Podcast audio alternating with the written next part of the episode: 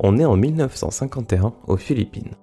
Un escadron de Hux, la guérilla locale qui s'oppose farouchement au gouvernement en place, rentre dans le village qu'ils occupent. Mais sur le chemin, ils tombent nez à nez avec le cadavre d'un de leurs camarades. Scène malheureusement assez fréquente pour eux qui sont chassés sans relâche par l'armée philippine et par leurs alliés américains. Sauf que cette fois-ci, leur ancien ami n'a pas l'air de s'être fait tuer par balle. En fait, à bien y regarder, on peut trouver deux petits trous creusés dans le côté droit de son cou, et l'absence de sang autour de son cadavre est bien étrange. Les rebelles commencent à prendre peur. Se pourrait-il que leur camarade ait été victime de l'attaque d'un vampire assoiffé de sang? Et surtout, sont-ils les prochains sur sa liste? Vous écoutez Crapule, le podcast qui se penche sur les monteurs et escrocs qui ont marqué l'histoire à leur façon, et vous l'aurez compris, aujourd'hui nous allons parler d'Edward Lansdale, officier de la CIA qui a mis fin à l'insurrection aux Philippines grâce au soutien d'alliés peu communs des vampires.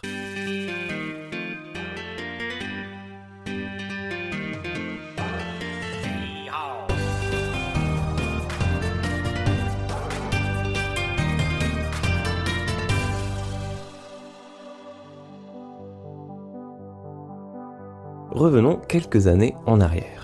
En 1898, l'Espagne cède la Philippine aux États-Unis, marquant le début de la colonisation américaine.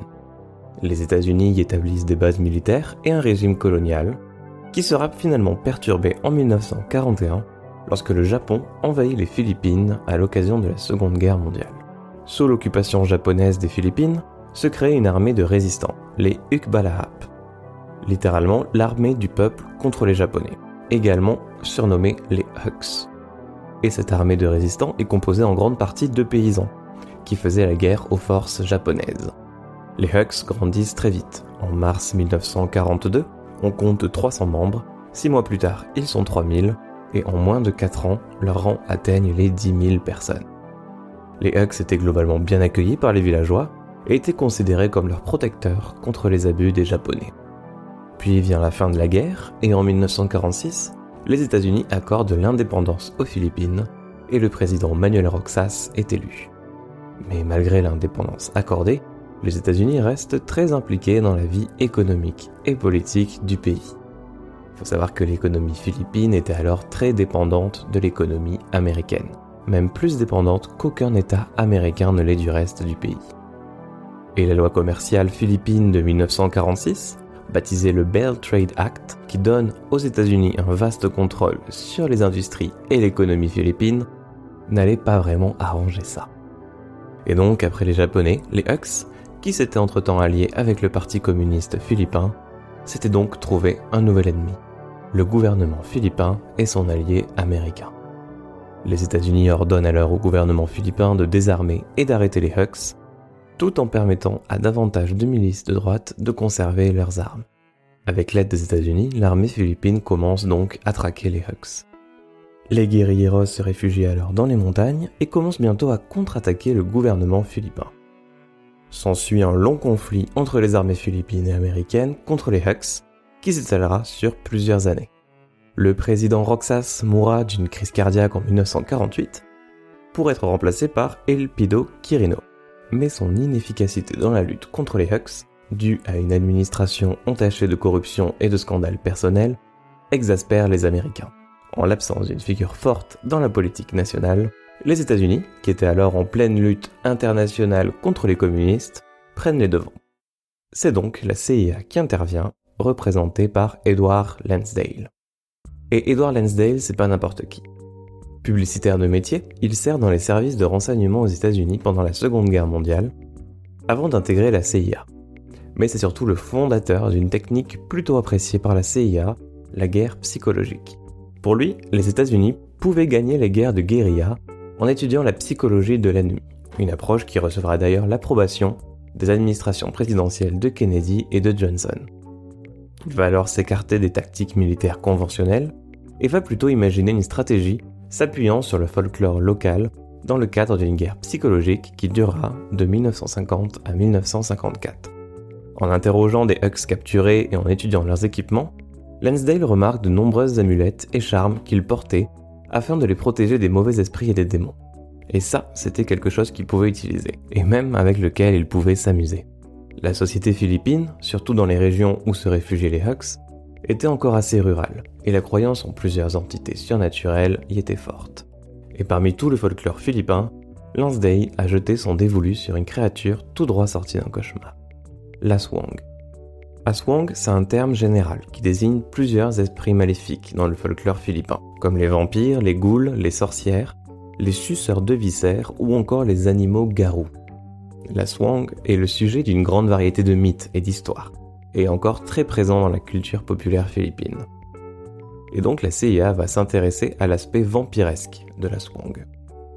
Comme en Occident, ces vampires se nourrissent de sang, mais privilégient les forêts aux grands châteaux embrumés des Carpates la Swank peut parfois s'infiltrer dans la société humaine en se mariant aux membres d'une communauté et va alors vider lentement son mari de son sang ou l'utiliser comme cachette pour pouvoir partir la nuit sucer le sang d'autres villageois. Heureusement, il y a de nombreux moyens de se protéger d'un Aswang, comme les objets sacrés, les épices, le sel, les cendres, la queue d'une raie ou encore les gros crustacés. Pour la CIA, l'objectif était donc de retourner les convictions spirituelles des Hux contre eux. Tout d'abord, ils ont engagé des Philippins pour répandre des rumeurs parmi la population locale, disant qu'un Aswang vivait sur la colline où étaient basés les Hux. Deux nuits plus tard, après avoir laissé aux rumeurs le temps d'atteindre le campement de la colline, une escouade de la CIA a monté une embuscade le long du chemin utilisé par les Hux. Et lorsqu'une patrouille de Hux est arrivée sur la piste, les embusqueurs ont silencieusement capturé le dernier homme de la patrouille. Puis, ils lui ont percé deux trous dans le cou, comme le ferait un vampire, ont maintenu le corps par les talons pour qu'il se vide lentement de son sang et ont enfin remis le cadavre sur la piste. Et lorsque les Hux sont revenus pour chercher leur camarade disparu et n'ont trouvé que son cadavre vidé de son sang, tous les membres de la patrouille ont cru que les Aswang l'avaient eu, et que l'un d'entre eux serait le prochain s'il restait sur cette colline. Le lendemain, tout l'escadron des Hux avait quitté les environs. La même opération a ainsi été répétée plusieurs fois, effrayant les Hux et les forçant à changer régulièrement de base et Lansdale a également mis en place de nombreuses autres mises en scène pour faire peur aux Hux. Par exemple, les Hux croyaient qu'un champ de bataille était toujours hanté après une guerre.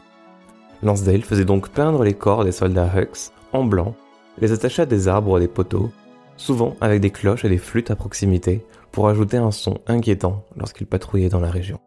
Il a également équipé de petits avions de haut-parleurs qui survolaient les villages et les zones contrôlées par les Hux en diffusant des messages très spécifiques comme euh, Vous vous cachez mais nous vous voyons. Oui, je parle bien de vous, commandant Sol, et de vous, Pepe, Ramon et Emiliano. On sait tout de vous. Et à notre ami secret qui est dans vos rangs, je dis merci. Cours et cache-toi pour ne pas être tué. Désolé de ne pas pouvoir t'appeler par ton nom, mais tu sais de qui je parle. Et vous serez sûrement choqué d'apprendre qu'il n'y avait pas vraiment d'espions à l'intérieur des rangs des Hux. Il utilisait en fait les noms les plus courants dans ces zones, et les combiner avec des renseignements recueillis lors des interrogatoires. Il jouait comme ça sur la peur des Hux d'être infiltrés. Quiconque essayait de fuir l'attaque imminente était alors immédiatement qualifié de traître par ses camarades. Et ça marchait très bien.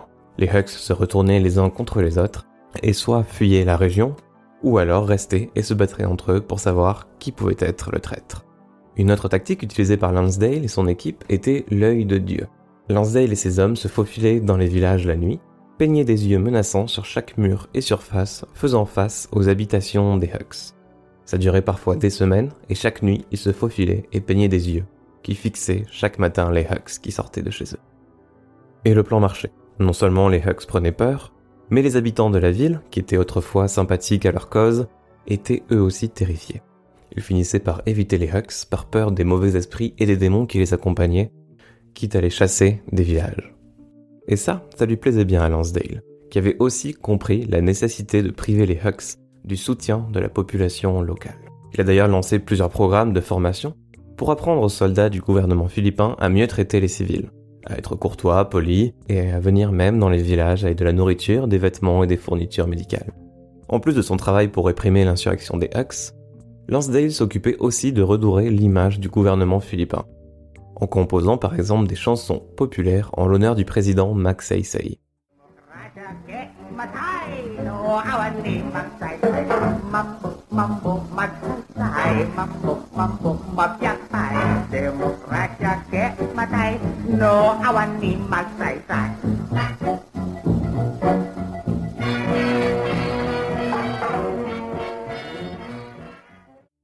Et donc, en plus des problèmes logistiques que posait tout leur déménagement et de la peur des esprits qui les tourmentaient, les Hux commençaient à perdre le soutien moral dans les zones qui détenaient autrefois.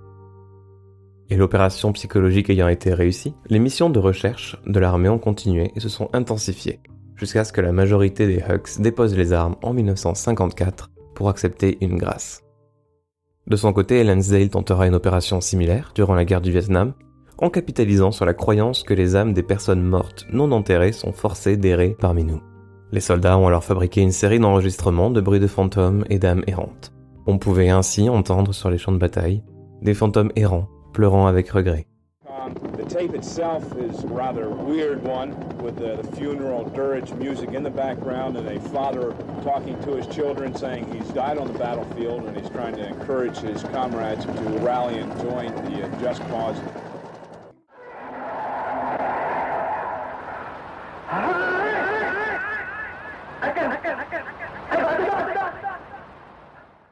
Dans l'extrait, par exemple, on peut entendre le fantôme dire ⁇ Mon bébé, mon père, ma femme, sont tous morts. J'espère que cet épisode vous a plu. Merci aux personnes qui ont laissé des étoiles sur iTunes et Podcast Addict, ça fait extrêmement plaisir.